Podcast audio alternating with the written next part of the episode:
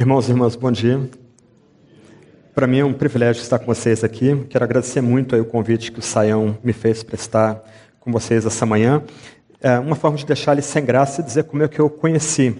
Uh, em 1996, recém-formado pelo seminário, uh, eu fui assistir o Dr. Shed pregando na uh, Norte Fluminense, lá no Rio de Janeiro, e havia aqueles momentos de intervalos, e como ex-seminarista, ainda com alma de seminaristas, tem sempre aquela famosa pergunta: quem que o Dr. Shed sugeriria que poderia vir a substituí-lo no futuro?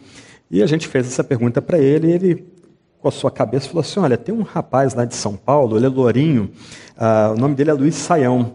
Então, ele eu vejo alguém que vai me substituir no futuro, aí vai ser aquele homem aí que vai, Deus vai abençoar no futuro. E a gente foi assistir o Saião 96, 97, Nova Friburgo, né? Uma aventura, né? Chovendo, fazendo um frio danado lá, e fomos ver o Saião.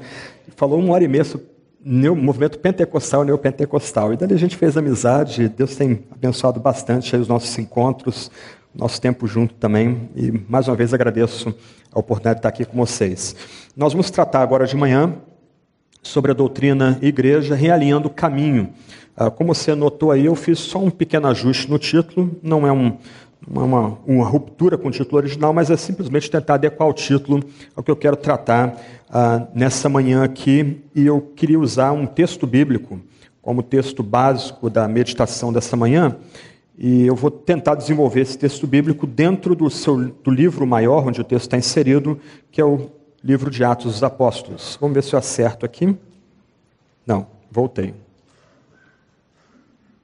Não. Ok. Eu queria ler com vocês em Atos capítulo 2, versos 42 a 47. Se você tem a Bíblia, abra, nós vamos fazer algumas citações aí desse texto, de outros textos de Atos e mais algumas outras passagens bíblicas também. Atos 2, versos 42 a 47, o texto diz assim: E eles perseveravam no ensino dos apóstolos da comunhão, no partir do pão e nas orações. Em cada um havia temor e muitos sinais e feitos extraordinários eram realizados pelos apóstolos. Todos os que criam estavam unidos e tinham tudo em comum. Vendiam suas propriedades e bens e os repartiam com todos, segundo a necessidade de cada um e perseverando de comum acordo todos os dias no templo e partindo pão em casa, comiam com alegria e simplicidade de coração, louvando a Deus e contando com o favor de todo o povo. E o Senhor lhes acrescentava cada dia os que iam sendo salvos. Eu vou só destacar uma frase do verso 42. Perseveravam no ensino dos apóstolos e vamos tentar construir nosso, nossa meditação em cima dessa frase, perseveravam no ensino dos apóstolos. E vamos tentar entender aí essa relação de doutrina, igreja e como ela guia a nossa postura, a nossa caminhada. Ah, seria de bom tom nós colocarmos a passagem em contexto. Você lembra que em Atos capítulo 2, versos 1 a 4, ah, você tem um movimento novo ali, marca uma nova etapa na história da redenção. O Espírito Santo é derramado sobre cristãos reunidos ali em Jerusalém. Um grupo de discípulos e apóstolos está reunido no cenáculo. O Espírito Santo vem a eles com poder. Ah, curiosamente, dia 4 de junho, segundo a tradição cristã, é o domingo de Pentecostes, em que a igreja costuma meditar nesse momento chave da história redentiva. Só que, a partir desse movimento do Espírito Santo, Espírito Santo alcançando aqueles homens e mulheres ali reunidos, há um, um, uma, uma resposta impressionante ao que acontece ali. Pedro ele vai explicar o fenômeno do Pentecoste por meio de um sermão, já citado aqui pelo Ricardo Agreste. É um sermão que a gente poderia chamar de expositivo, na medida que o nosso apóstolo ele vai citar ah, Salmos, vai citar a profecia de Joel, vai explicá-la e relacionar aquelas profecias ao Pentecoste e ao que está acontecendo naquele dia. E Lucas vai mostrar que há uma resposta impressionante. Uh, Pedro não consegue terminar o seu sermão, seu sermão é interrompido. Aqueles que o ouvem, judeus de Jerusalém da dispersão, querem saber o que eles devem fazer para reagir àquele sermão. E a partir desse fenômeno, Lucas começa a descrever os sinais de uma igreja cheia do Espírito Santo, a partir do verso 37. E nós chegamos à passagem aqui de Atos capítulo 2, versos 42 a 47, que é a primeira de algumas descrições dessa igreja em ação nesse livro bíblico. Uh, um ponto que eu queria começar a tratar com vocês aqui então é o que vem a ser a doutrina dos apóstolos. O texto começa dizendo, verso 42, que esse grupo que responde ao sermão de Pedro começa a perseverar no ensino dos apóstolos. Em primeiro lugar, eu vou começar aí de trás para frente a gente tem que lembrar que apóstolos, nesse caso aqui específico, são aqueles homens que foram comissionados diretamente por Jesus Cristo para anunciar uma mensagem peculiar, a mensagem de salvação. Ah, esses apóstolos tinham um ministério basicamente itinerante, eles não estavam focados em, igre em igrejas locais, eles plantavam essas igrejas e se moviam adiante. Esses apóstolos também eram pobres. Ah, modelo de Paulo aí é ilumina o ponto aqui, ele era bivocacional, ele tinha que ter um outro tipo de sustento para se manter no apostolado. Ah, curiosamente, talvez uma das igrejas mais pobres do Novo Testamento, a igreja de Filipos, é uma das poucas igrejas que vão lhe dar um donativo. Mas esses são três pontos importantes aí do que vem a ser apóstolo. Mas, fundamentalmente, esses apóstolos aí que o texto tem em mente, são aqueles que vão oferecer a estrutura básica da igreja cristã. Você vai ter acesso aí depois a esse material no, no site da IBNU e no site do evento, mas eu cito aí de passagem três textos bíblicos em Efésios que ressaltam esse ponto. Efésios 2, 20 vai lembrar, Paulo nos lembra que a igreja tem como fundamento a mensagem apostólica e profética. Em Atos, em Efésios 3, 5, Paulo de novo repete essa mesma noção, ele fala da revelação que vem a nós por meio dos santos apóstolos e profetas, e em Efésios 4:11 ele fala que Deus deu uns para apóstolos e profetas. Nesse último caso aí, algumas pessoas erroneamente sugerem que a igreja tem que ser estruturada em torno desses chamados cinco ministérios, mas, mas Paulo não tem em vista esse ponto. O que Paulo tem em vista é que o fundamento da igreja, aquela aquela estrutura básica da igreja, a mensagem apostólica e profética, e ela chega a nós hoje por meio de evangelistas e pastores, tracinho, mestres ou pastores que são mestres. O fato é que quando a gente olha para esse texto de Atos 2, 42, a gente nota que a, a mensagem que vem a nós, o ensino que vem a nós, chega a nós por meio de apóstolos. É curioso que no, na epístola de Efésios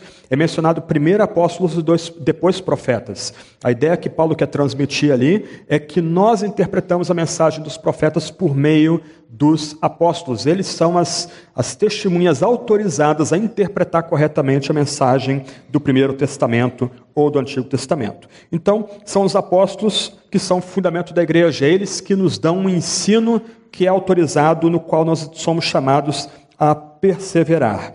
Um ponto importante, então, aqui é que esses primeiros cristãos perseveravam no ensino desses apóstolos, ou no ensino dado pelos apóstolos. E a palavra ensino aqui nos remete à palavra grega didaquê, que pode ser traduzido como doutrina ou instrução.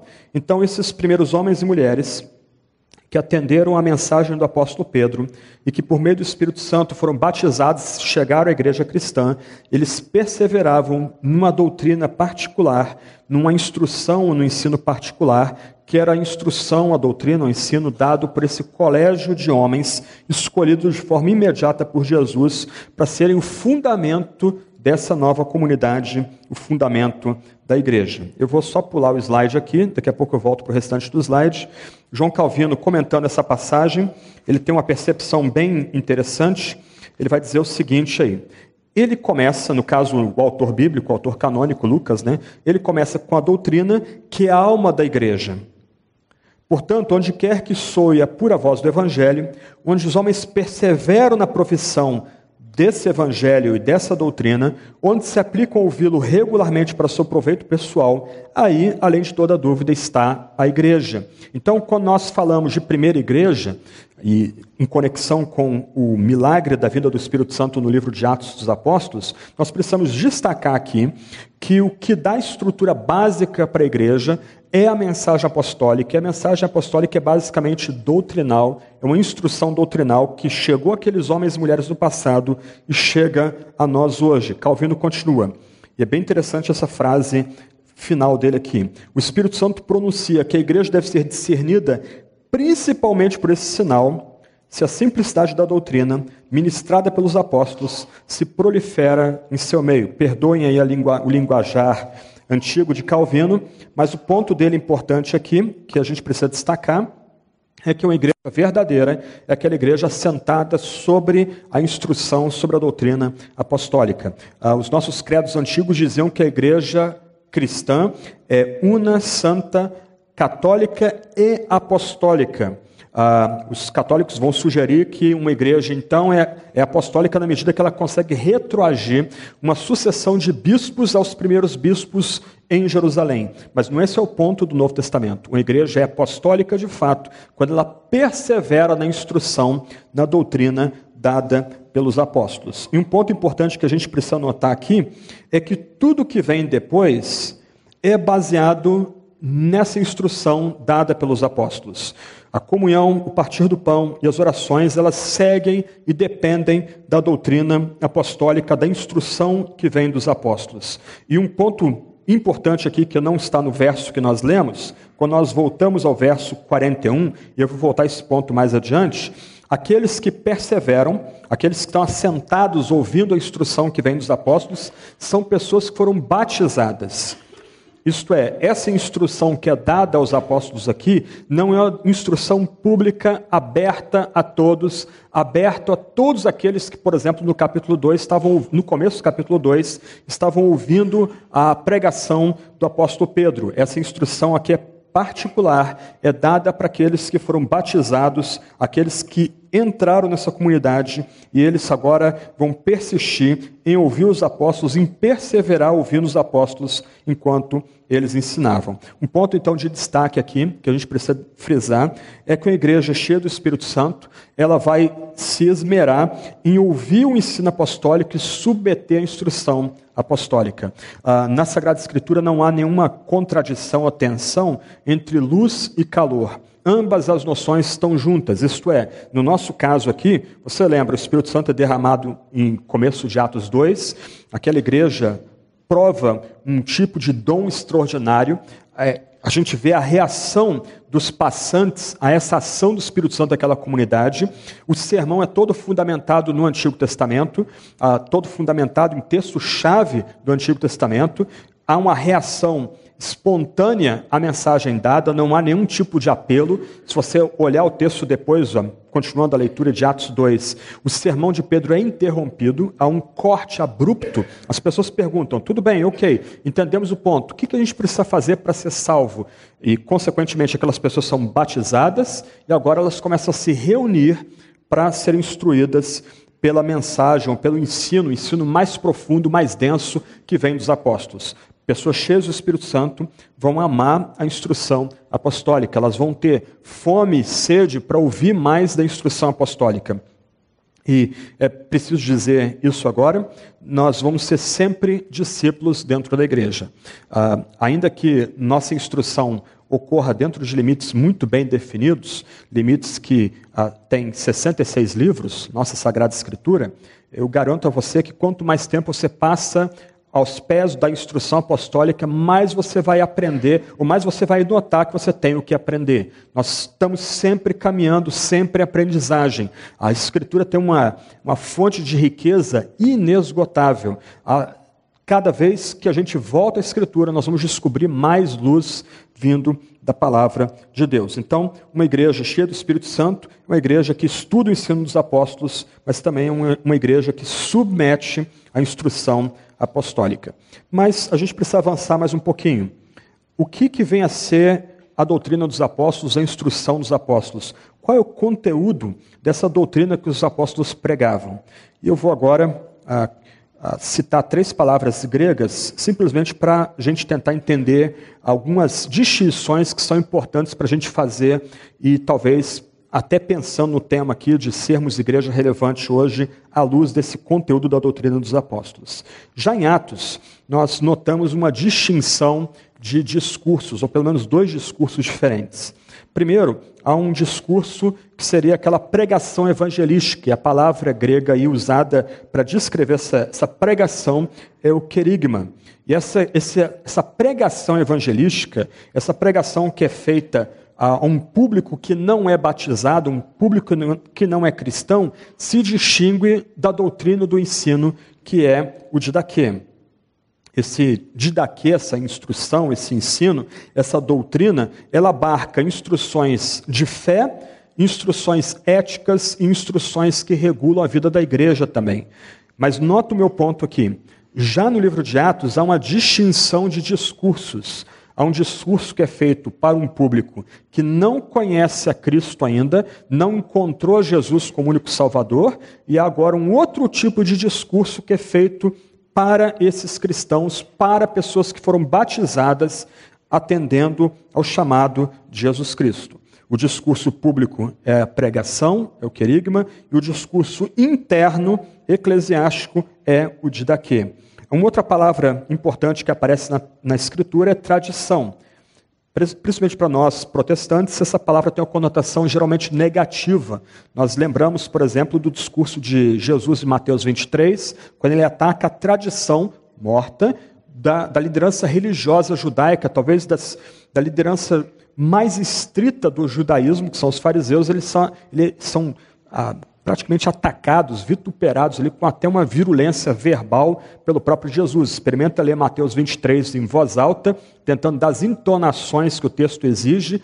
Aí você vai ver Jesus literalmente salivando diante daqueles fariseus ali, sem nenhuma paciência ou complacência com o legalismo estrito deles. Mas, no Novo Testamento, a palavra tradição também tem uma conotação positiva.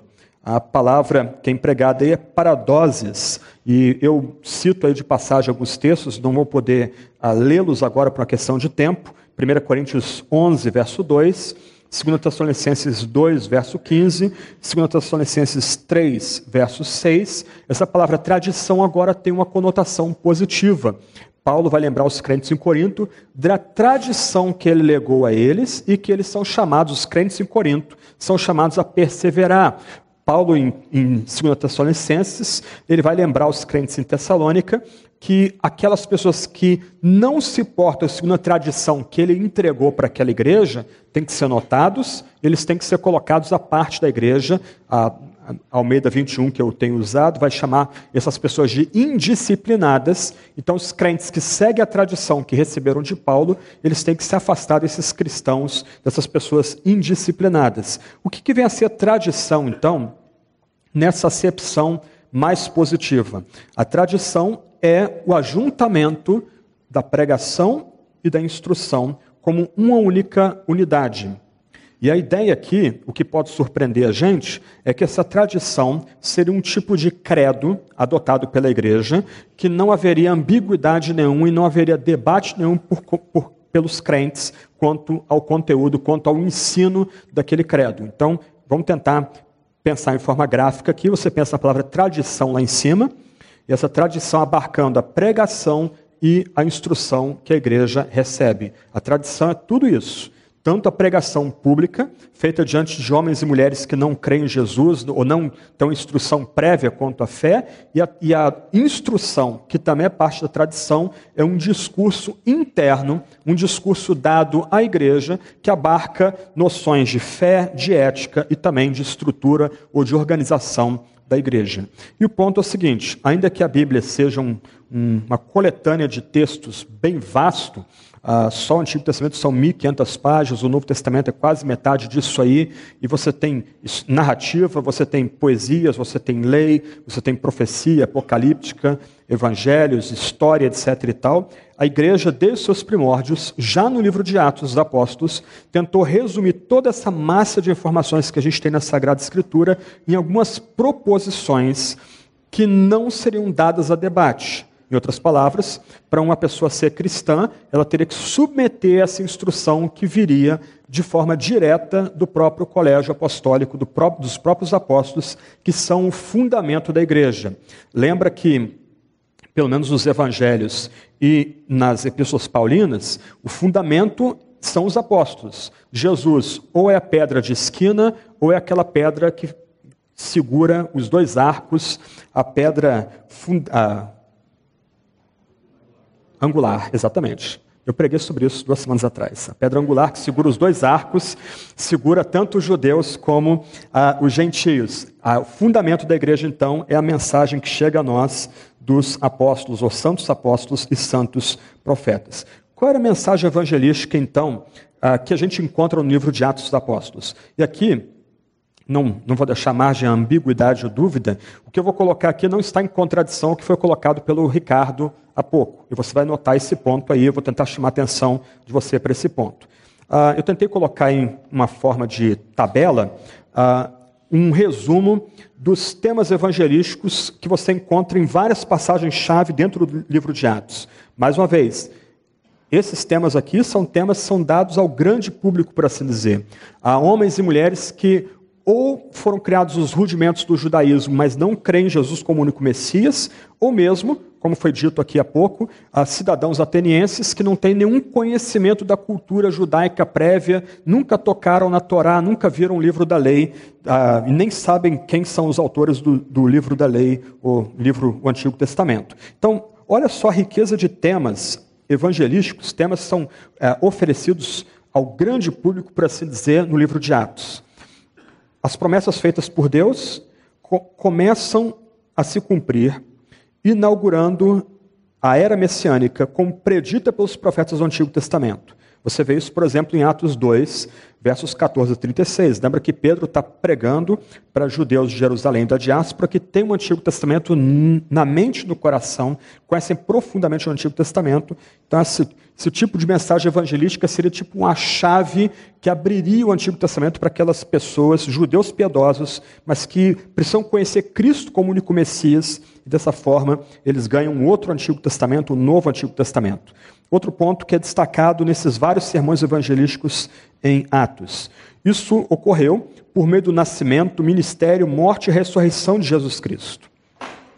Uh, esse tema aí você vê em Atos 17. Se você continua lendo o texto de Atos 17, é, fica claro que Paulo usa uma linguagem comum a cristãos messiânicos e a gregos inquisitores e que queriam aprender mais, ele está tentando criar um terreno comum ali por meio de citação dos filósofos gregos, mas vai chegar um ponto no sermão que ele começa a destacar que aquele varão que foi morto foi ressuscitado na carne. E naquela época eles não tinham cadeiras, as pedras começaram a voar naquele momento ali. E você vai notar que o sermão em Atos 17 é interrompido justamente nesse ponto, porque a noção de ressurreição da carne era um escândalo para os gregos, na medida que a carne era um empecilho para a ascensão da alma. Mas ainda que Paulo seja criando um, um, um ponto de contato, um terreno comum com estoicos e epicureus, no final ele vai anunciar um ponto-chave da mensagem evangelística que Cristo ressuscitou uh, na carne. Um outro ponto. Em virtude da ressurreição, Jesus foi exaltado à direita de Deus como o cabeça messiânico do novo Israel. O Espírito Santo agindo na igreja é o sinal de que o poder e a glória de Cristo estão presentes entre nós. A era messiânica atingirá rapidamente sua consumação na vinda de Cristo. E no final, há um apelo à fé, ao arrependimento, ao, ao batismo e à oferta de perdão do Espírito Santo, com a promessa de salvação, ou seja, da vida na era vindoura, para aqueles que entrarem para a comunidade dos eleitos ou para a comunidade da fé. Nota, tenta notar que, ainda que haja uma distinção entre a mensagem evangelística e a instrução dada para a igreja, a mensagem da, da evangelística é profundamente rica e adaptada aos vários contextos onde ela é apresentada. Ela não é monolítica. Você começa a pesquisar, depois, quando você recebeu o PowerPoint, você começa a pesquisar os vários textos que eu tentei colocar aí, Atos 2, 14 a 36, Atos 4, 8 a 20, 5, 30 a 32, 10, 34 a 43, 13, 16 a 41, 14, 15 a 17, 17, 1 a 3 e 17, 22 e 31 que o Ricardo fez menção na sua meditação há pouco. Você vai notar que esses vários temas ou vão ocorrer ou vão ocorrer até mesmo juntos, um conectado com o outro em vários desses sermões. Para aqueles que foram criados, por exemplo, como eu, em tradição mais fundamentalista, em que você ficava 20 anos na igreja, à noite era sempre o sermão evangelístico, e o sermão nunca variava, todos pecaram, quem aceitar Jesus está salvo, ah, vem à frente, uma vez salvo, salvo para sempre, ponto, acabou. É surpreendente notar que a própria mensagem evangelística no livro, de Atos é profundamente mais rica do que aquela visão minimalista evangelística que se tinha no passado. Há toda uma riqueza de informações e noções, especialmente conectadas com o Antigo Testamento, mostrando que a vinda de Jesus Cristo é cumprimento de tudo que foi predito lá no Primeiro Testamento e agora as pessoas têm que responder ou com fé ou permanecendo em desobediência. A pregação está longe de ser minimalista aqui, mas, como eu disse há pouco, no livro de Atos já há uma distinção entre a mensagem que é proclamada publicamente diante de uma audiência que é indiferente ou pouco instruída na, no, no Antigo Testamento, ou mesmo hostil, e a mensagem que é oferecida dentro do ambiente eclesiástico. E você vai notar que em Atos a igreja nunca se reúne para evangelizar. Esse é um ponto importante aqui. A igreja ela se reúne para celebrar a Deus, a igreja se reúne para ter instrução, a igreja se reúne para o partir do pão e para a comunhão, e por conta de ser uma igreja saudável, ela se separa para anunciar as maravilhas do mundo vindouro, nesses termos colocados aqui. Então, o que você tem no quadro é um resumo bem simples dessa, desse discurso público que os apóstolos faziam no livro de Atos. Agora, qual era o discurso interno? O que, que os apóstolos ensinavam para a comunidade nova que está surgindo no livro de Atos? E aí, nessa tabela, eu tentei fazer um corte mais amplo aí e resumir todos os temas doutrinais, éticos e eclesiológicos importantes que você vê no livro de Atos. Nota que, ainda que sejam discursos complementares e que formam o que a gente chama de tradição, é um discurso muito mais aprofundado do que aquele discurso que é dado de forma pública. Ou, colocando de outra forma, os santos apóstolos, no livro de Atos, eles têm todo cuidado de reservar um ensino mais denso, um ensino mais profundo da fé, para aquelas pessoas que já são batizadas e já são contadas como homens e mulheres que formam essa nova comunidade, esse novo povo de Deus. Nós vimos há pouco, então, a pregação em Atos, e agora, na tabela, você tem o ensino presente no livro de Atos. Olha a quantidade de temas que nos são oferecidos aí. Eu só vou mencionar de passagem, você depois vê os textos bíblicos relacionados aí. Por exemplo, um ensino no livro de Atos comporta a noção de que Jesus Cristo, ele é Senhor, ele é santo, ele é servo, ele é o filho de Deus, ele é o homem ideal. Para quem foi criado numa tradição uh, mais conservadora, mais fundamentalista, bastava dizer que Jesus era Salvador eventualmente você tinha aí a possibilidade de receber Jesus depois como Senhor, havia aquela noção de culto de consagração, etc e tal, mas o ensino global de Atos nos oferece Jesus como um Salvador que é integral. Ele não só é o Messias que vem para salvar em nome de Deus, mas ele é o Senhor não só da nossa vida, mas de todo o cosmos, de toda a criação. Ele é o santo, ele é o servo, em que aqueles ouvintes que tinham uma base conceitual firmada no Antigo Testamento relacionariam Jesus com as profecias messiânicas de Isaías. Ele é o Filho de Deus, o eterno Filho de Deus. Ele é o segundo Adão, ele é o homem ideal. O livro de Atos também vai destacar bastante a ressurreição de Jesus como um sinal ah, da nova era que rompeu agora na vida dele. Jesus ressuscitou corporalmente, ele não vem como um tipo de espírito a um tipo de espírito desencarnado, mas ele ressuscitou no corpo. Isso é prova da veracidade da fé cristã. A noção de segunda vinda gloriosa de Cristo no fim dos tempos, para encerrar essa era de tensão que nós vivemos, o já ainda não, também é destacado no livro de Atos. Há uma oferta de salvação e perdão, que é aprofundada também nessa, nessa instrução apostólica. É destacado a conexão entre a salvação e o Espírito Santo. É destacado, inclusive, que Jesus fez o que fez em seu ministério terreno pelo poder do Espírito, e por isso a gente tem que imitá-lo e buscar o Espírito Santo como Jesus também buscou. É destacado Deus e seu propósito. A morte de Cristo em Atos não é um mero acidente, não ocorre ou não decorre da mera permissão divina.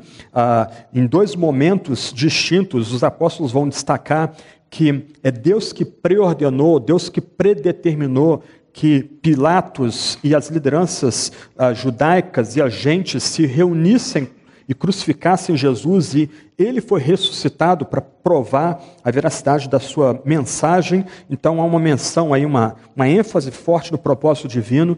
É Deus que abre portas, é Deus que fecha portas. Deus impede Paulo de chegar numa região, mas o comanda para ir em outra região por meio de sonhos, ele vai atravessar para a Europa. Então isso é um ponto destacado, mas é um ponto destacado não para o grande público. É um ponto destacado para a comunidade cristã, para aqueles que já são batizados e membros da comunidade cristã. É destacado a igreja como a comunidade que agora coloca juntos judeus e gentios. A igreja é mencionada em Atos como aquele clímax da história redentiva, onde diferenças étnicas são abolidas. Você pode pensar, por exemplo, no concílio em Atos 15, ali é um ponto difícil para batistas, né? Há uma reunião ali de notáveis apóstolos, presbíteros, e o que eles decidem vale para toda a igreja. O, o congregacional fica um pouco cismado ali com Atos capítulo 15. Mas o ponto ali é que questões culturais agora são questões meramente periféricas. A igreja não precisa brigar mais por questões culturais. Isso é, está presente dentro dessa, dessa questão aí da relação de judeus e gentios na única comunidade de fé. Ah, Para lembrar de Efésios 20, a barreira de separação foi demolida. Agora, de ambos os povos, você tem uma única comunidade. O livro de Atos vai falar de líderes eclesiásticos bispos, presbíteros, diáconos, então já há uma, alguma noção de organização interna da igreja, há uma noção de que há uma ordem dentro da, da comunidade. Ah, bispos e presbíteros têm certas tarefas, diáconos surgem em Atos 6 para res, resolver uma carência social dentro da própria igreja e para aliviar o fardo de bispos e presbíteros. Então, dentro desse, desse ensino presente em Atos, há instruções aí para a organização eclesiástica e para ajudar-nos a destacarmos aqueles que vão guiar a igreja. Ah, o ensino em Atos comporta a importância da oração, e é interessante que um dos livros bíblicos que mais enfatizam a obra do Espírito Santo também enfatiza a necessidade de orar para que o Espírito Santo venha, orar para buscar instrução, para buscar direção do Espírito Santo. Então, oração é um ponto destacado dentro do livro de Atos. Há uma conexão entre a pregação da palavra de Deus e o crescimento da igreja. Você pode depois olhar os textos bíblicos aí que eu ah, elenquei na, no quadro, mas a, a noção que Atos quer transmitir é que quando a palavra é pregada livremente, a igreja vai crescer. Ah, não, não, não dá para se ter uma esperança de crescimento da igreja se não for pelo anúncio da palavra, pela pregação da palavra, do conteúdo da palavra. Atos também vai falar sobre pobreza e riqueza, a necessidade de que haja mutualidade dentro da comunidade, e Atos também vai destacar o discipulado, eu vou voltar a esse ponto daqui a pouco. Mas a minha questão primeira aqui, citar essas duas tabelas, é que se você notar, ah, as duas tabelas são complementares mas a segunda tabela parte para um aprofundamento de vários dos temas tratados na primeira tabela. Então, me parece que dentro do livro de Atos, prioriza-se a pregação evangelística. A pregação evangelística ela é necessária dentro do livro de Atos, é a forma de agregar novos homens, novas mulheres de toda etnia a essa organização, esse, esse grupamento que a gente chama de igreja. Mas uma vez fazendo parte da igreja, tudo aquilo que foi aprendido na pregação evangelística é aprofundado dentro da comunidade da fé, dentro da igreja cristã. Então, em outras palavras, em Atos nós temos um discurso para um público geral, para pessoas que não creem em Jesus como único ah, Messias, como Cristo de Deus, mas há um discurso também interno de aprofundamento dos temas da fé. E esse discurso interno cobre não só questões ah, ligadas à nossa crença, mas ligadas ao nosso procedimento no dia a dia, no mundo, e também tocam questões de organização da própria igreja local. E tanto a pregação como a instrução são aquilo que o Novo Testamento chama de tradição.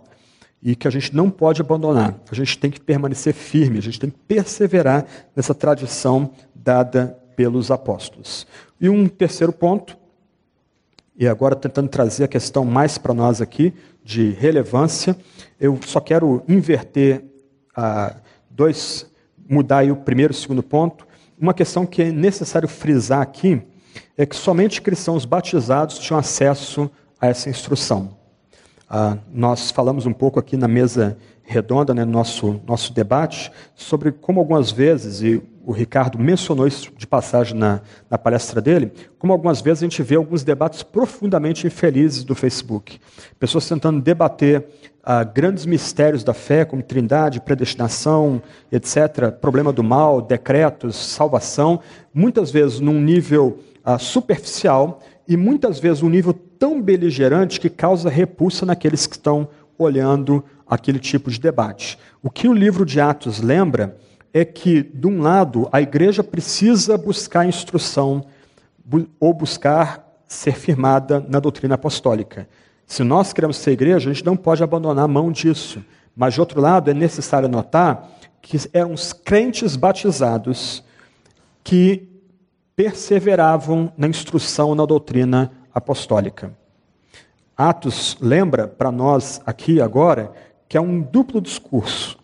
Há um discurso para aquelas pessoas que não estão conectadas com Jesus, não creem em Jesus como Messias. Esse é um discurso público, um discurso aberto, mas esse discurso é aprofundado não na esfera pública, mas no ajuntamento do povo de Deus, entre cristãos batizados, cristãos comungantes. Uh, Dietrich Bonhoeffer, nas suas cartas à prisão, uh, o título delas aqui em português é Resistência e Submissão, ele Curiosamente, ao mesmo tempo que ele tenta debater a relevância da fé num mundo arreligioso, num mundo que chegou à maioridade, e nem os eruditos bonreferianos conseguem entender o que, que Bonhoeffer queria dizer com isso, do outro lado, ele fala da necessidade da igreja de, de redescobrir aquilo que entre os pais da igreja era chamado de disciplina arcana ou disciplina dos mistérios. Uma igreja que quer ser relevante, ela tem que ser firmada na doutrina e no ensino dos apóstolos. Ela tem que perseverar no ensino apostólico, na instrução apostólica. Essa instrução apostólica tem que ser aprofundada. E como eu já disse aqui, quanto mais você estuda a Sagrada Escritura, você vai notar que mais luz irradia dela para você. Você pode ter escrito quanto for, ter pesquisado quanto for, dia a dia a Escritura surpreende a gente. E não é só no nível devocional, mesmo no nível intelectual, sempre coisas novas para se aprender na Sagrada Escritura. Mas essa instrução ela é feita entre batizados, entre a comunidade de batizados, não em público. A mensagem pública da igreja é a mensagem evangelística, ainda que se respeite diferentes contextos. Pessoas conhecem mais a respeito do Antigo Testamento, mais da fé, pessoas sem ateus, sem nenhuma instrução prévia na fé, então a mensagem evangelística tem que entender estes distintos contextos para se fazer ouvir para públicos distintos. A instrução mais aprofundada, esses temas que muitas vezes a gente traz a público para debater, deveriam ter o seu fórum próprio, que é a própria igreja. Eles são protegidos, essa linguagem da fé é protegida quando nós debatemos e meditamos ah, esses temas dentro do seu fórum apropriado. Isso é importante destacar, também pensando no contexto do livro de Atos e das tensões que a igreja enfrentou mais adiante. Ah, lutando contra judeus furiosos com o cristianismo, lutando contra filósofos gregos que desprezavam a fé cristã, lutando contra um império que via nos cristãos traidores da pátria, na medida que eles não queimavam incenso para o imperador, não prestavam culto ao Estado. A esses cristãos, eles muitas vezes eram caricaturizados. Ah, por exemplo, se dizia que quando ah, cristãos se tratavam como irmãos, é porque havia incesto dentro da comunidade da fé. Quando se falava de comer a, a, a carne de Cristo tomar o seu sangue na Eucaristia, então cristãos seriam canibais ou praticariam canibalismo na fé. Esse era o tipo de ataque que era feito especialmente pelos ah, romanos cultos que desprezavam o cristianismo como um, um tipo de seita marginal no Império Romano. Ok, os cristãos entenderam que eles precisavam proteger o seu discurso mais robusto, que é essa instrução que veio dos apóstolos. Pensar de outra forma era simplesmente, literalmente, jogar pérola aos porcos. Pegar o que é precioso para a igreja e jogar para o mundo, daquele contexto, e o mundo simplesmente pisaria nessa instrução mais profunda ou mais robusta. Então, me parece que uma igreja relevante, ela tem que descobrir o tom da sua mensagem evangelística. Ela tem que falar do evangelho, o evangelho é Cristo crucificado pelos nossos pecados, sepultado, ressuscitado ao terceiro dia, segundo a Sagrada Escritura. E ela tem que saber adaptar essa mensagem evangelística para diferentes contextos. Agora, uma vez que pessoas abraçam essa mensagem evangélica por meio da fé, são batizadas e se tornam membros uma comunidade, então é dentro da comunidade que nós somos chamados a aprofundar essa instrução que vem dos apóstolos. Aqui não, não há uma fórmula única ou fórmula preparada, a questão um, aqui para pastores, presbíteros, diáconos, professores, é tentar entender onde está a sua comunidade no tempo presente e, dentro dessa riqueza de uh, instruções que temos na Sagrada Escritura, você, como bom despenseiro, trazê-la para a realidade que você está vivendo. Uh, talvez algumas igrejas vão pedir talvez uma pregação uh, em alguma epístola paulina, para combater algum, algum tipo de erro presente naquela comunidade, ou até mesmo heresia. Uma comunidade, talvez com um pano de fundo mais legalista, talvez tenha que escutar Paulo em Gálatas, em Colossenses.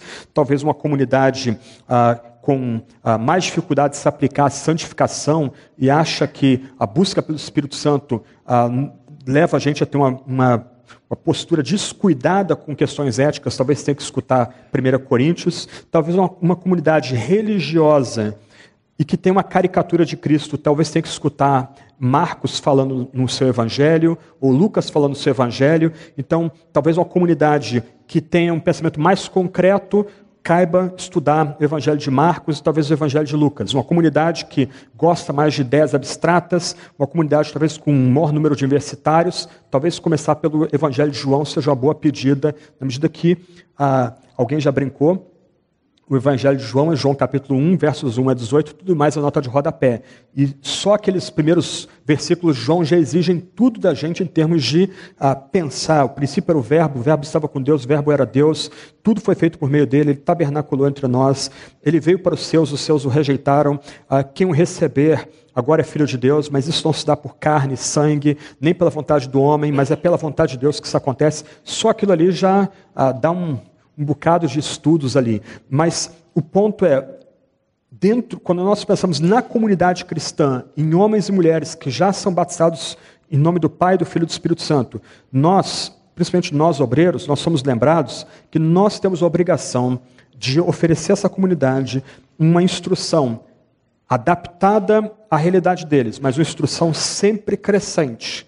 Talvez vai chegar um momento em que você entenda que você deve talvez começar a pregar no Antigo Testamento, e nós temos que pregar no Antigo Testamento, talvez pregando em Gênesis, talvez pregando em Salmos, ou se você preferir, ah, como eu vi num um pastor de uma igreja que eu visitei nos Estados Unidos, ele conseguiu pregar os 66 livros da Bíblia, um livro por domingo.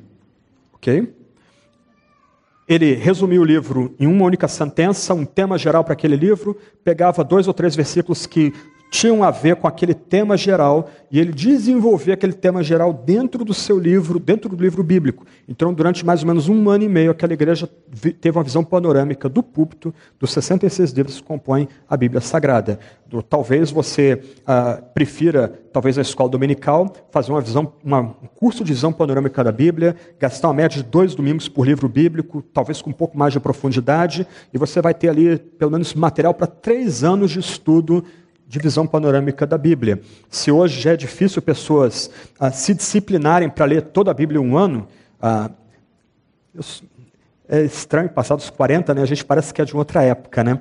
mas pelo menos das igrejas que eu ah, cresci, havia aquela, aquelas ah, ênfases em se ler a Bíblia todo o ano, a gente ganhava uns, umas fichas que anotando ali, eu tenho até uma dentro da minha Bíblia aqui, você anotando ali, bem old fashion, né? Então você anotando ali dois, três capítulos que eu lia, lia por dia. Hoje é muito complicado isso, eu entendo, principalmente para aqueles que vivem em grandes centros urbanos, você passa 10, 12 horas fora de casa, mas talvez pensando em um curso de dois ou três anos de visão panorâmica da Bíblia para a igreja local, você talvez possa elaborar um tipo de roteiro em que a comunidade leia a Sagrada Escritura ah, durante dois ou três anos juntos. E talvez você possa interromper aqueles estudos para ter uma manhã de domingo em que haja café da manhã e as pessoas juntas parem em silêncio para ler durante 30 minutos, 40 minutos, com algum intervalo, alguma quebra, alguns, alguns textos bíblicos que estimulem uns aos outros a perseverar lendo a Sagrada Escritura, que é a carta de amor de Deus para nós, é uma declaração de amor de Deus para nós. Então, um ponto aqui importante é que, ainda que a gente não deva ah, descuidar da pregação evangelística, do anúncio de Jesus como único Messias, ainda que a gente tenha que respeitar os diferentes contextos em que esse anúncio vai ser feito, do outro lado, nós temos a obrigação de perseverar na instrução apostólica e há uma riqueza imensa de informações na instrução apostólica. Se você gosta da ideia, caminhar com a Sagrada Escritura é uma aventura. Na medida que você se aplica a estudar a Sagrada Escritura, você vai ter sempre nova luz vindo a você, sempre novas ideias, novas informações, novos insights, direções para o seu dia a dia, palavras de conforto, de correção, de quebrantamento, de direção. É isso que é dado para nós a Sagrada Escritura. E quando obreiros apostam numa visão minimalista da fé, eles estão negando essa riqueza de informações para a comunidade cristã ok? E aí nós estamos pecando contra os membros da, dessa comunidade. Ah, do outro lado, aqueles que são membros da igreja cristã, eles, vocês têm o direito e a obrigação de exigir que nós, pastores, nos é, esmeremos e nos disciplinemos para oferecer o melhor da Sagrada Escritura para a comunidade, com vivacidade, com paixão, no poder do Espírito Santo e sempre tentando aprofundar o texto bíblico. Ah, Ok, vou parar nesse ponto aqui. Há muito mais que poderia dizer, mas eu paro por aqui. Então, uma questão importante aqui que a gente precisa notar é que quando Atos 2, 42 fala que eles perseveravam na instrução, na doutrina dos apóstolos, esse eles são crentes batizados. Essa instrução mais ampla, mais densa, é dada para homens e mulheres que foram batizados no nome do Pai, do Filho e do Espírito. E aí a gente entra num segundo ponto, é o ponto de cima agora. Aí eu volto lá em cima. Quando a instrução apostólica é desvalorizada, nós vamos, vamos ter uma confusão na mensagem evangelística. Porque se você voltar com calma depois das duas tabelas, você vai notar que ambas formam a tradição e há uma continuidade entre ambas as mensagens, tanto a pregação evangelística como a instrução apostólica. Uma está ligada à outra. Ah, nós ficamos escandalizados com ah, neopentecostais pregando a mensagem da prosperidade. E a gente tem que rejeitar a mensagem da prosperidade. Mas será que nossas igrejas históricas, de classe média alta e classe alta, nós algumas vezes não estamos resvalando para um tipo de mensagem da prosperidade? Ah, sugerindo que nós podemos consertar famílias, sugerindo que ah, pessoas se reunindo em nosso meio vão ter um tipo de vida um pouco mais digna, uh, podem talvez conseguir alguma vaga de emprego em nosso meio. Ok, tudo isso é importante. Mas isso não é parte do anúncio evangelístico.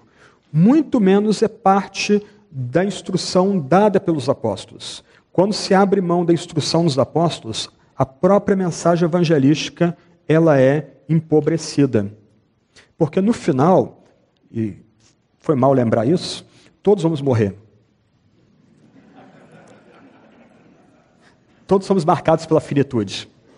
Ah, talvez imagens, som, ah, essa nossa tensão nervosa de ficar voltando ou tentando ser relevante nas redes sociais, entretenimento, talvez isso leve a gente, nos entorpeça um pouco, leve a gente a esquecer um pouco a nossa própria finitude.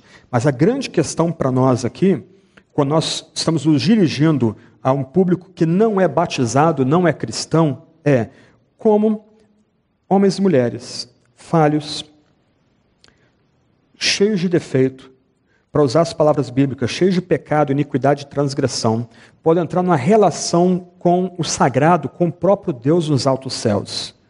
A gente não tem como mudar nós mesmos, e Deus não muda. É necessário que Cristo se interponha entre nós e que a gente seja revestido de Cristo. E a gente só tem Cristo entre nós e Deus. A gente só é revestido por meio de Cristo quando a gente crê somente, quando a gente descansa nele somente.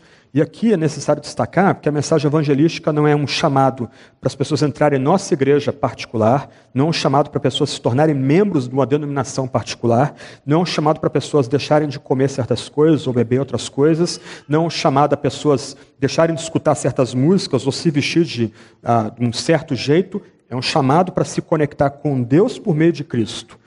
Estendemos vazias a Cristo para entrar numa relação correta com Deus. Ponto. Acabou. Gostei demais do que o Agreste destacou há pouco, que eu vou agora parafrasear e dar um outro foco aqui, a última frase que ele leu do, do colega dele lá dos Estados Unidos. O único elemento que deve levar pessoas a ficarem desconfortáveis diante de nós o Evangelho, não nossas preferências pessoais de comida, bebida, roupa, música, estilo sonoro, etc. e tal. É o Evangelho, Cristo crucificado, sepultado e ressurreto, esse é o único elemento que deve levar pessoas a ficarem desconfortáveis com a gente. Mas a gente só consegue, de fato, colocar diante das pessoas o Cristo sangrando no Calvário e depois a tumba vazia, se nós formos dignamente instruídos dentro de nossas comunidades. Se nós recebermos, de fato, a instrução apostólica dentro de nossas comunidades. Sem a perseverança na instrução apostólica, nós vamos pregar uma mensagem, por assim dizer, capenga evangelística, uma mensagem que vai chamar pessoas a um outro fim que não o próprio Jesus, a um outro objeto que não o próprio Jesus. Um outro ponto importante é que o ensino dos apóstolos era um tipo de instrução catequética primitiva e por conta disso, então, a gente deve buscar ter resumos da fé cristã para ensinar doutrina ao povo de Deus. O Evangelho de Marcos talvez ajude a gente a entender esse ponto aqui. A gente pensa em catecismo, pensa logo em coisa chata, decoreba, etc. e tal, mas o catecismo não tinha, nem nos primórdios, nenhuma intenção que fosse meramente decorado. Ele tinha uma estrutura uh, educacional, pedagógica grega por trás dele. Entendia-se aí que sem uh, uh, conseguir ler apropriadamente, sem conseguir interpretar apropriadamente, e sem conseguir retratar na sua própria linguagem o que se lê, não há instrução uh, de fato. Mas já no Novo Testamento nós temos um tipo de instrução catequética, e a gente vê isso no Evangelho de Mateus. Uh, ele é um, um, tipo de evangelho apologético.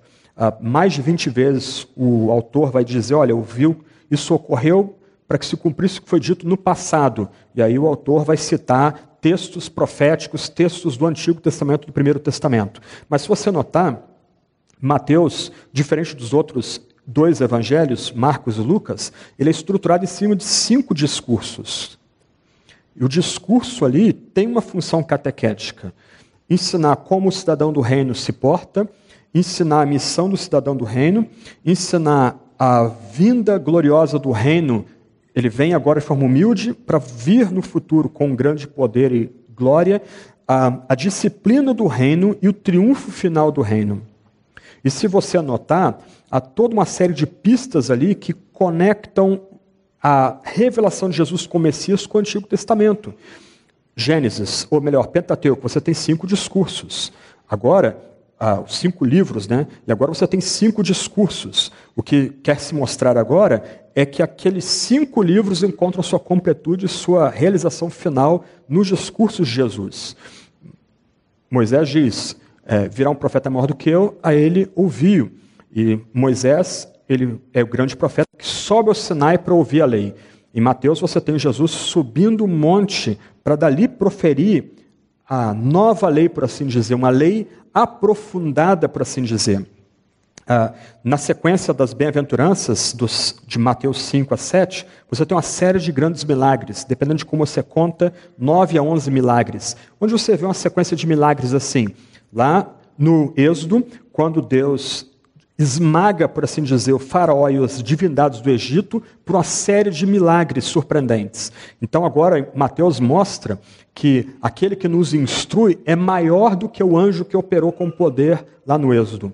E qual o último milagre que a gente vê em Mateus?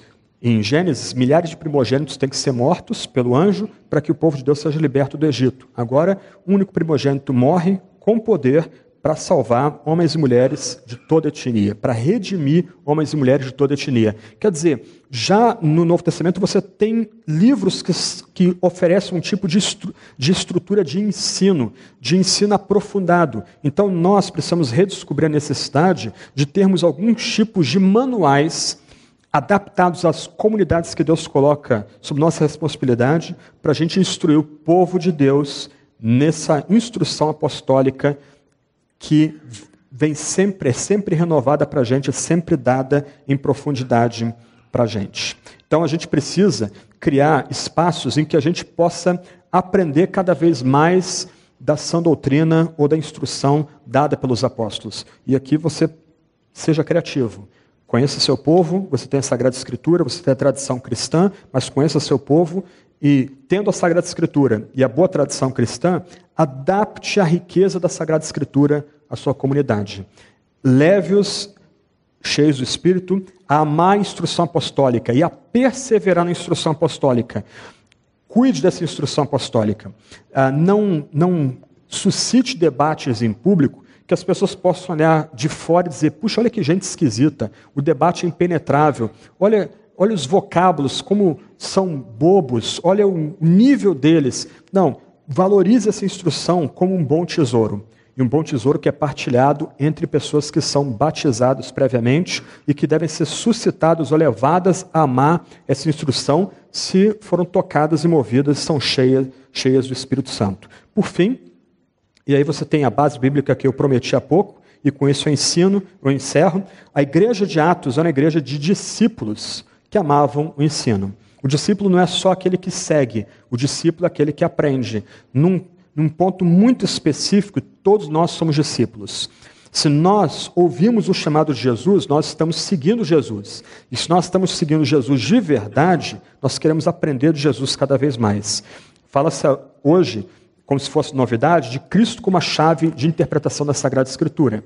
E ele é. Isso não é, é novidade nenhuma na história da teologia, da história da, da interpretação bíblica quanto a isso. Mas, corretamente entendida, a ideia que é destacar para a gente que se nós somos discípulos de Jesus, sempre que voltamos à Sagrada Escritura, nós estamos ouvindo cada vez mais dele, aprendendo cada vez mais Jesus, sendo moldados e formados cada vez mais à imagem de Jesus. É isso que significa ser discípulo de Jesus Cristo, seguidor e aprendiz de Jesus Cristo. Então, ah, é uma contradição de termos um cristão dizer alguma coisa do tipo: ah, não preciso ouvir pregador fulano e beltrano que eu já não tenho o que aprender com eles. Ah, esse livro é chato, não tenho o que aprender com eles. A voltar de novo esse texto da Bíblia, eu já reprisei, já preguei, já ensinei, já ouvi sermão.